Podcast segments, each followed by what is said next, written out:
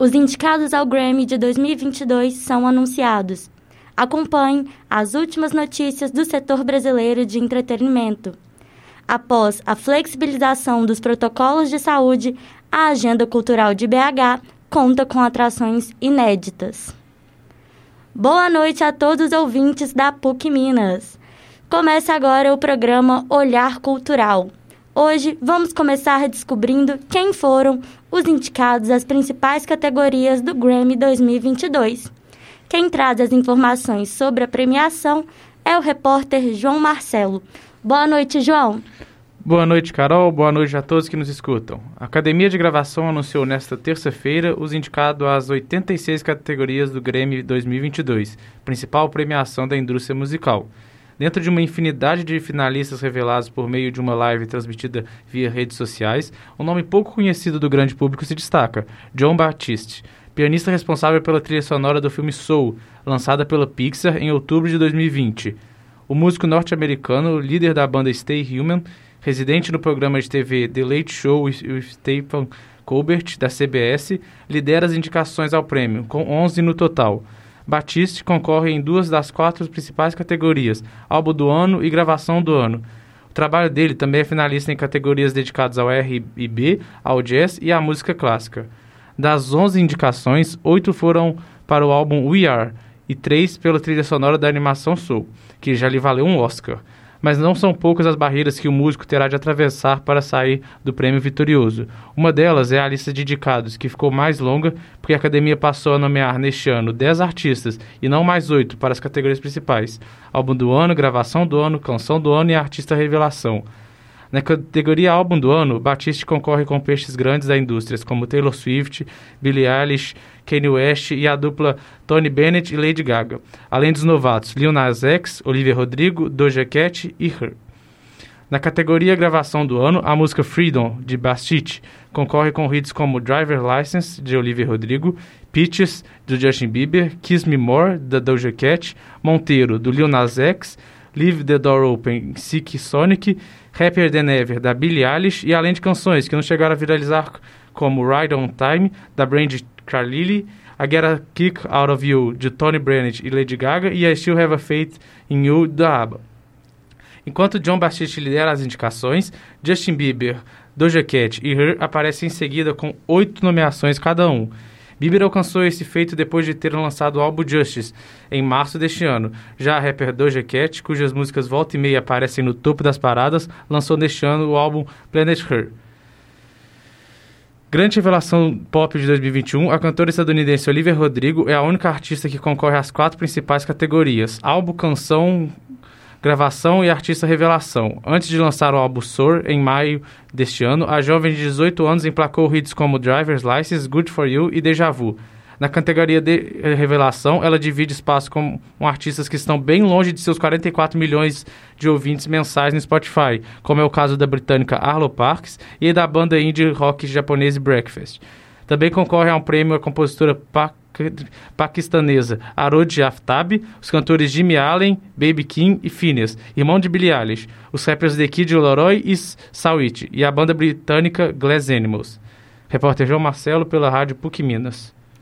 Agradecemos a, as informações, João Marcelo. Nós vamos continuar acompanhando os desdobramentos sobre a mais aguardada premiação da indústria musical. Agora vamos ouvir o repórter Arnon Gonçalves, que traz em primeira mão as últimas polêmicas e lançamentos do entretenimento brasileiro. É com você, Arnon. Boa noite, Carol. Boa noite, ouvintes. Faremos agora um giro pelas últimas notícias do setor brasileiro de entretenimento. Após o lançamento do novo álbum da cantora Adele no último dia 19, internautas apontaram semelhanças entre a música To Beloved, da cantora britânica, e Eu Te Amo, composta por Chico Buarque e Tom Jobim. No entanto, a equipe de Buarque veio a público e negou que Adele tenha plagiado o músico. Falaram ainda que não há nenhuma semelhança entre as duas músicas. Vale lembrar que no mês passado, a cantora foi acusada pelo compositor Toninho Gerais de plagiar a canção Mulheres. Mulheres é uma canção de Toninho eternizada na voz de Martinho da Vila. Fredimio Trota, advogado responsável pelo caso, disse que, em termos técnicos, 87% da composição de Adele, na faixa Million Years Ago do álbum 25, é idêntica ou muito semelhante à de Toninho. O compositor agora quer receber tudo que a cantora lucrou com a música, além de ser creditado como autor da canção. Para quem estava com muita saudade do circo, o Cirque du Soleil anunciou que pretende retornar ao Brasil no próximo ano, depois de sua última passagem por aqui em 2019.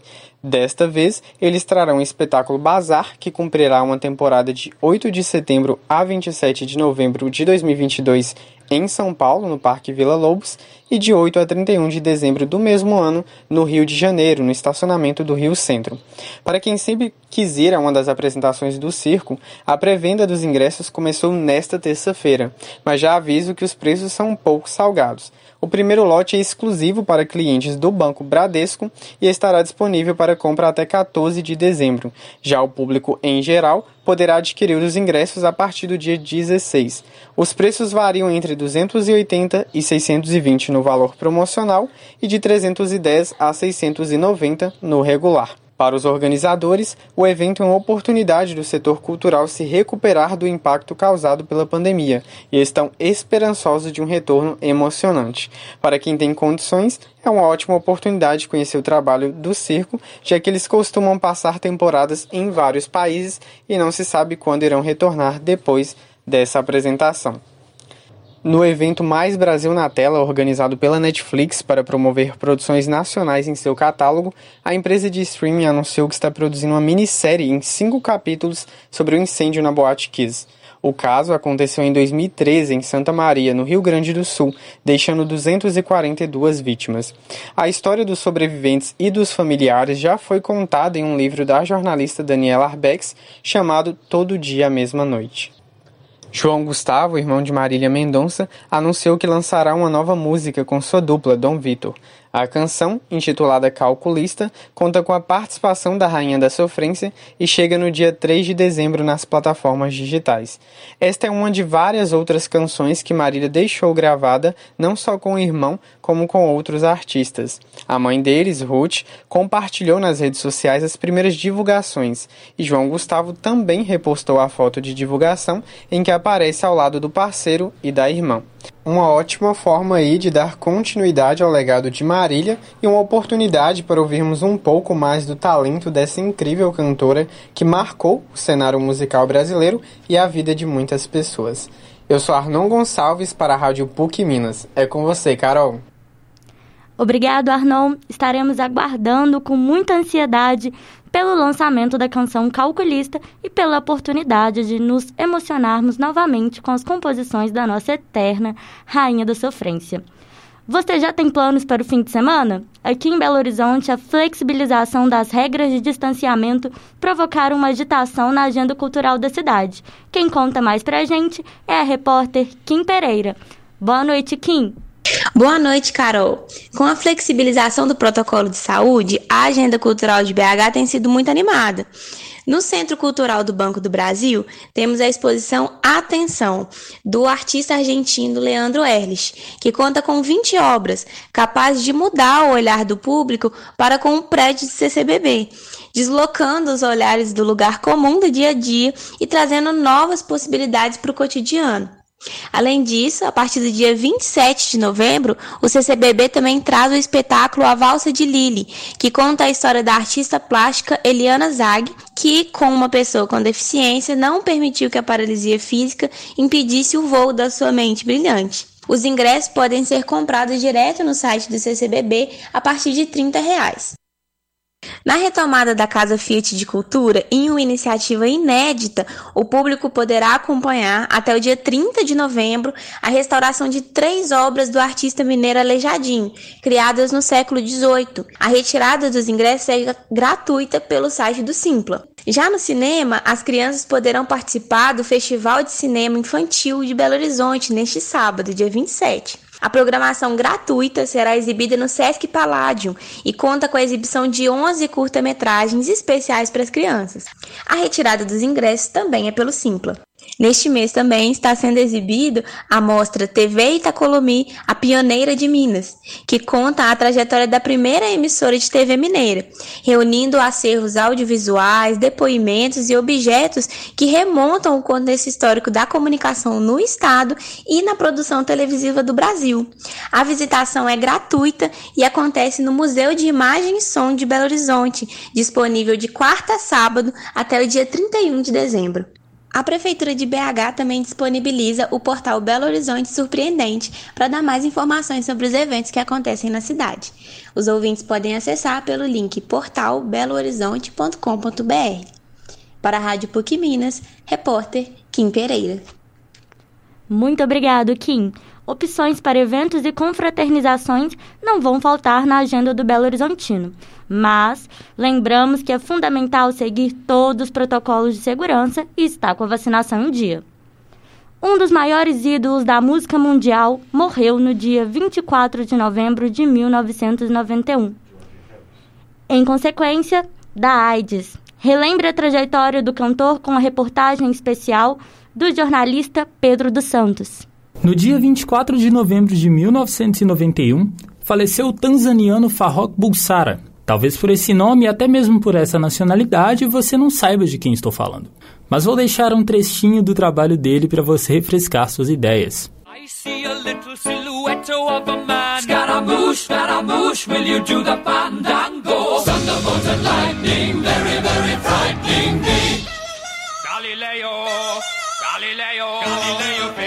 Agora eu tenho certeza de que você sabe de quem eu estou falando.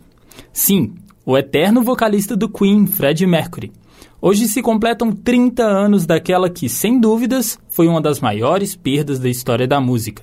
Vítima de complicações da AIDS, a qual ele divulgou apenas na véspera de sua partida, o astro do rock deixa um legado que perdura até os dias de hoje.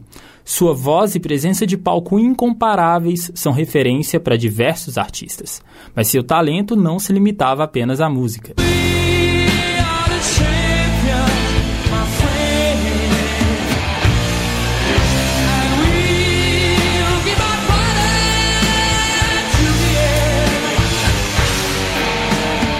Após sua chegada à Terra da Rainha, em 1965, o jovem Farrokh se graduou em design gráfico.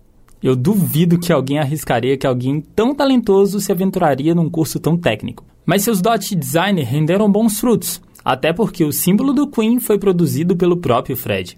Um conceito místico que reúne uma coroa, uma fênix e o signo dos integrantes da banda.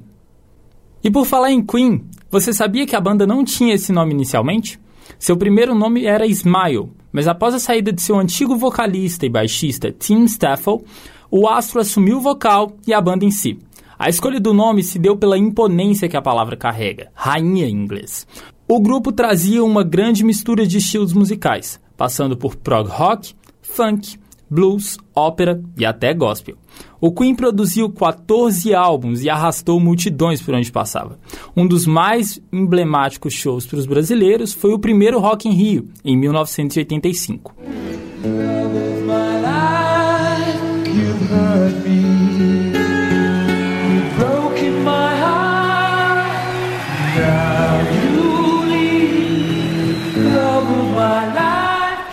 E hoje completam exatos 30 anos de sua morte. A lenda do rock não resistiu a uma broncopneumonia agravada pela AIDS e se foi aos 45 anos, deixando na memória de quem o ouviu um talento que será para sempre lembrado. Reportagem Pedro dos Santos. Estas foram as notícias sobre o cenário cultural da semana. Obrigado pela companhia. Nós seguiremos com a cobertura dos últimos acontecimentos e a gente conta tudinho para você na próxima semana. Grande abraço e uma ótima noite a todos.